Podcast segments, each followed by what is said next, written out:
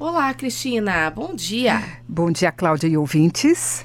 Cristina, o assunto de hoje é vantagens do modelo de condução ressonante da liderança. Mas vamos pelo começo. O que é uma condução ressonante de liderança? É bom mesmo a gente começar pelo começo, porque é um tema complexo. Sim. E E novo, novo né? para muita gente. Tá. Primeira coisa que a gente precisa entender que no mundo corporativo que está passando por mudanças né, muito grandes, né, desde a questão da tecnologia, eh, da questão de mudanças de, pro- de processos, e também as pessoas estão passando por uma fase onde elas querem se relacionar com o trabalho de uma forma mais autônoma né, diferentemente do que antes. Então, a liderança ressonante é um tema vital, de vital importância para o mundo corporativo. A origem do tema vem do latim, que é ressonare, que significa ressoar. Acho que um- uma boa metáfora disso é quando a gente atira uma pedra num lago e assim, esse lago, esse lago até então estava super calmo. De repente a gente começa a ver ah, assim é, círculos concêntricos, né? A, a água, esses círculos vão reverberando no movimento bonito, harmônico e suave. Então isso traz bem a ideia de uma liderança ressonante, trazendo isso para o contexto do trabalho. Quer dizer, a mesma coisa que acontece com o lago, né, essa, é, esse processo de reverberar positivamente, também acontece entre as pessoas. Então, Cláudia, esse modelo tem uma relação íntima com a inteligência emocional, tema da nossa próxima conversa. Tá. Então, ele é um recurso precioso dos líderes que têm uma liderança, um modelo de liderança mais humanizada e que se preocupam com o desenvolvimento e o engajamento das pessoas além dos resultados organizacionais, porque o é comum é foco no resultado Sim. e menos foco na gestão de pessoas, nos cuidados, né, com o ambiente de trabalho. Que faz parte e é Uhum. muito importante, né? Sim, é necessário. Então, ser ressonante representa a capacidade do líder de fazer uso de diferentes estilos de liderança.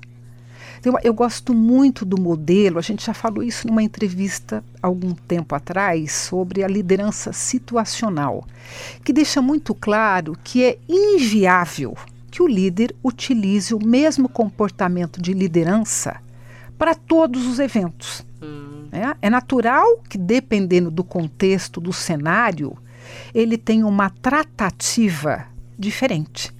Então, nesse caso, né, para ser mais ressonante, ora o líder usa um, um modelo mais inspirador, inspira as pessoas, mostra caminhos, faz indagações, mexe, trabalha com a curiosidade das pessoas. Né? Eh, Desenvolve bem esse espírito mesmo, né? de pensar, de ir além, né? de, de sair da caixa.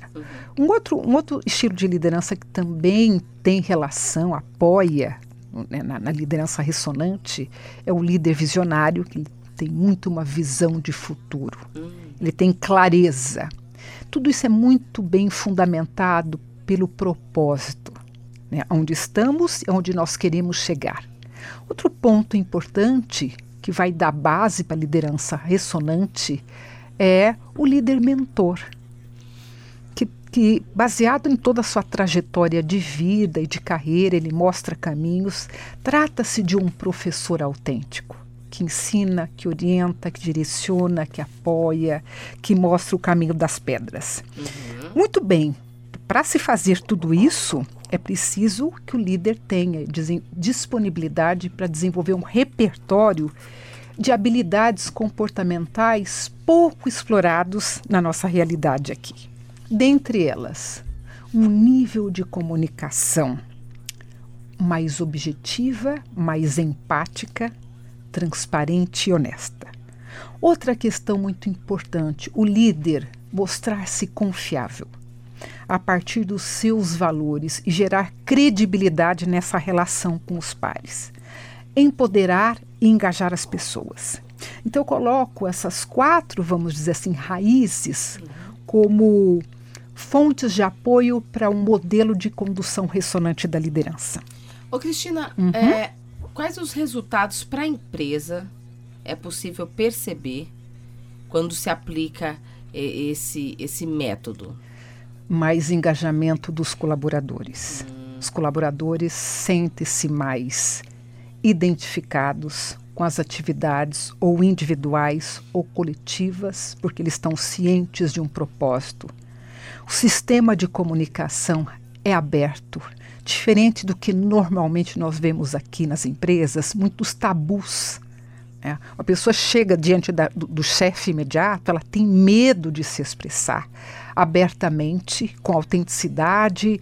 Então, às vezes, fica uma conversa muito cautelosa, onde as pessoas não vão direto no ponto. Uhum.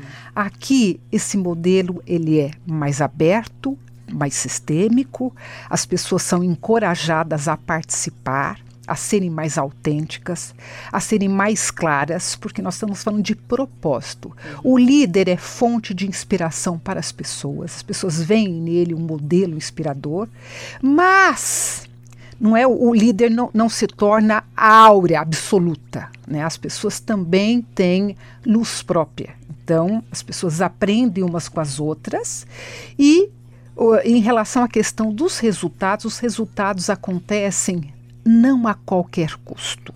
Não na, base, não na base excessiva das cobranças e da pressão psicológica. Mas porque um isso, trabalho mútuo, né? É, isso infelizmente existe Sim, no, no mundo organizacional. Né? Não, não vamos excluir esta realidade, né? Uhum. Mas é importante que a liderança ressonante ela tem uma mentalidade e ela tem um, um desenvolvimento dessas habilidades comportamentais que favorecem para que as pessoas se sintam muito mais compromissadas com o que estão fazendo. O trabalho tem muito mais sentido.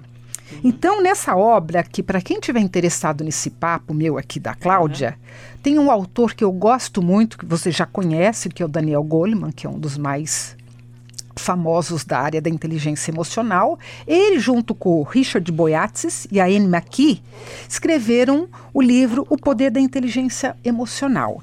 E nessa obra, eles argumentam que os líderes ressonantes desempenham um papel vital nas organizações, Cláudia. Porque quanto mais desgastante for o ambiente de trabalho, maior a necessidade do líder ser fazer um contraponto, sabe, Cláudia?